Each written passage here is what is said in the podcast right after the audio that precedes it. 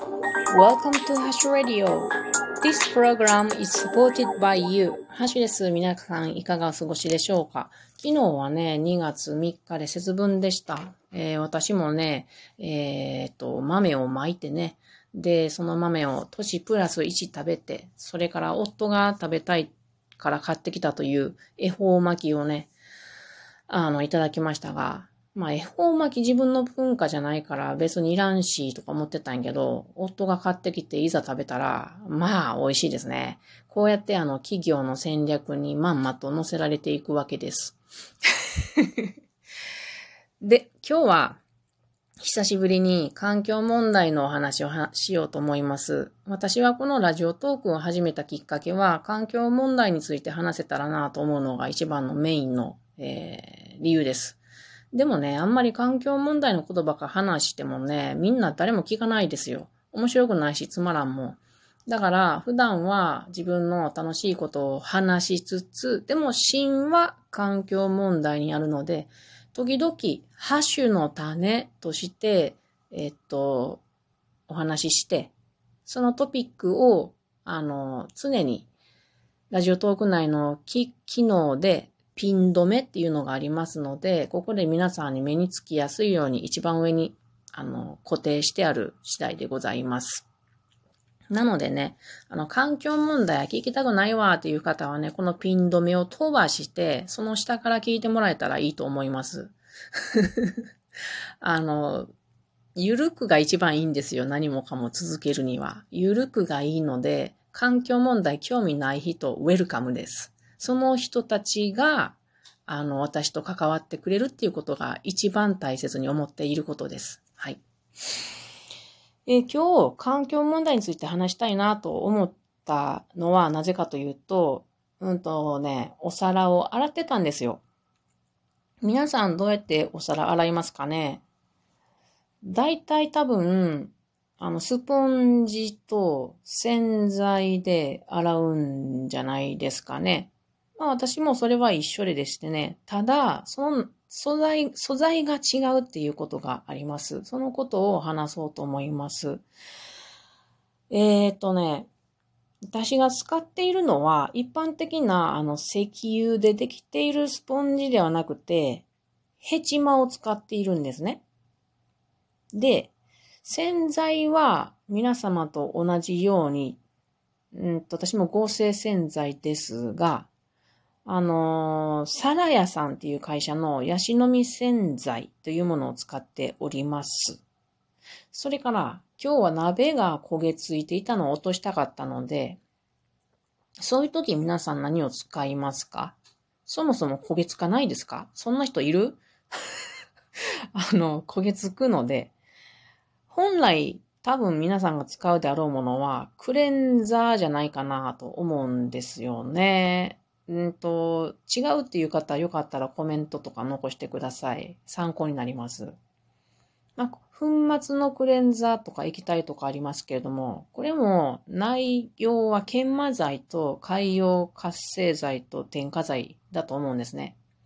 これもまあ、研磨剤は、あの、計算性鉱物などっていう、まあ、鉱物、埋蔵資源だと思うんですね。土からだだと思う。土なのかな？ちょっとようわからんけど。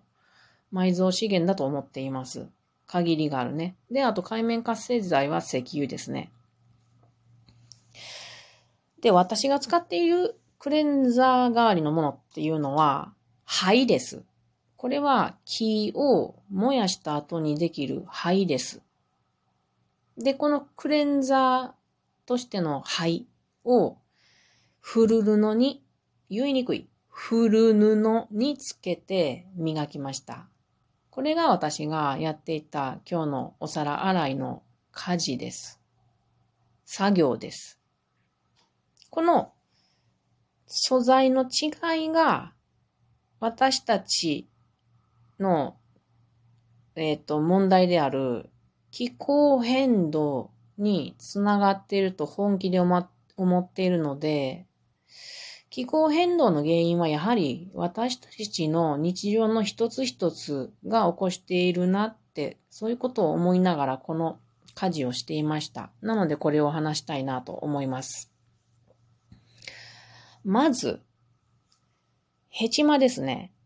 これ、スポンジとヘチマと比べるとどう違うか。ヘチマっていうのは育つときに CO2 を吸収して育ちます。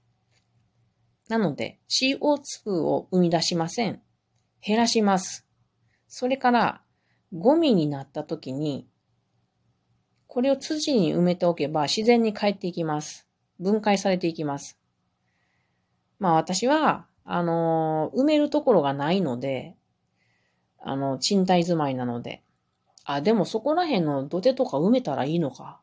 まあでも、捨ててしまうんですけども。だから、うん、使用後は、えっと、市のゴミ収集、ゴミ焼却にお世話になって燃やしてもらえるけれど、ここではもちろん石油を使って燃やされるし CO2 が発生してしまいます。一方、スポンジ、一般的なスポンジというのはそもそも原料が石油です。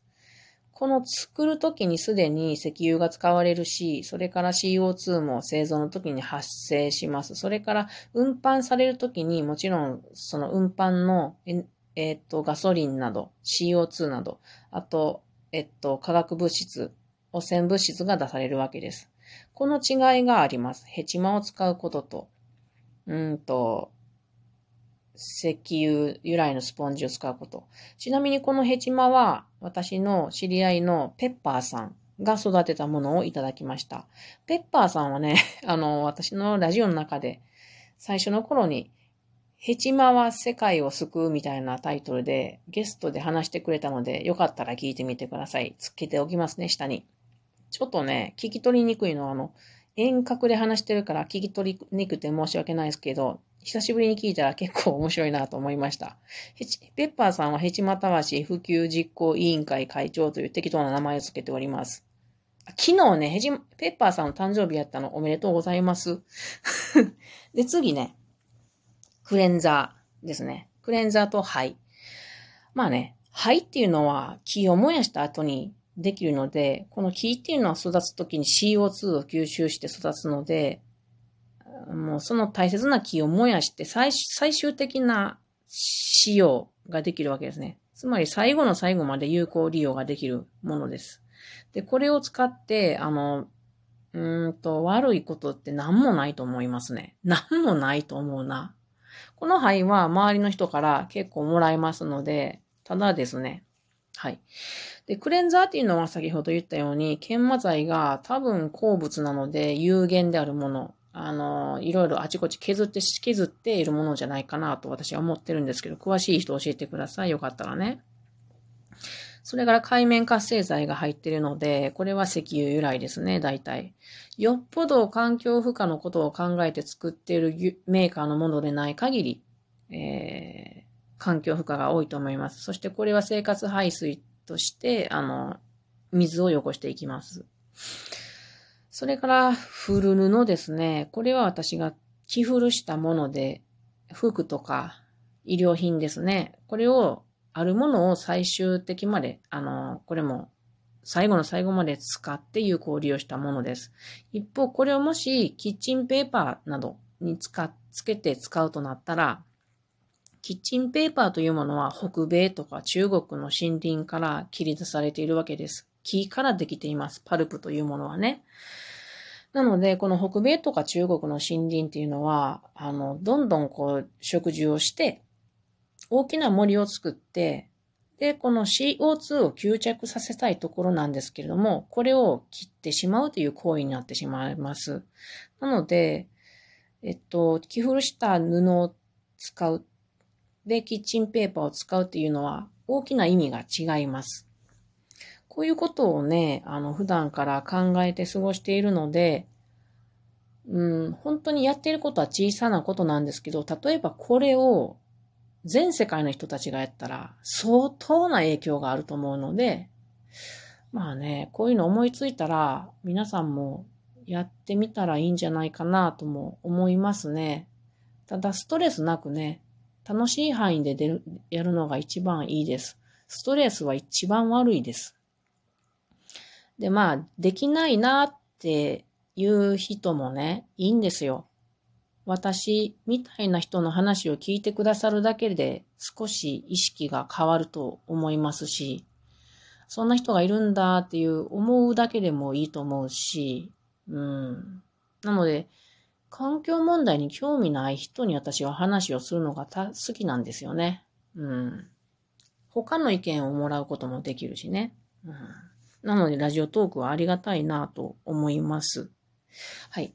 で、私はこんなことをしているから、そのスポンジを買うとか、クレンザーを買うとか、キッチンペーパーを買うと、まあ、キッチンペーパー最低限買ってるわ。最低限買ってるわ。これ1年以上持つんやけれど。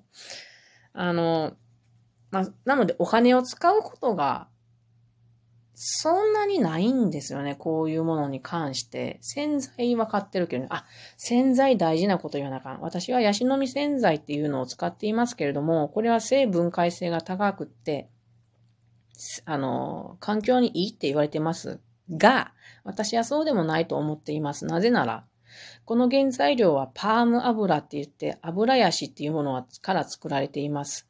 この油ヤシのプランテーションっていうのが、あの、これが、あの、環境にいいっていうことで、たくさんの人が買い求めると、プランテーションによって熱帯雨林が破壊されるわけです。これは、えー、環境問題にすごく、環境にすごく悪い。だけれども、少しずつ使って、そういうことを理解した上で、それから森林保護に、保全にちょっとは寄与している会社を選ぶことが大切やなと思うので、私の中ではまあまあ、サラヤさんのヤシの実洗剤を少しずつ使うことが、まあ私にはいいかなって今思っているところです。以上、今日のハッシュの種でした。それでは皆さんまたね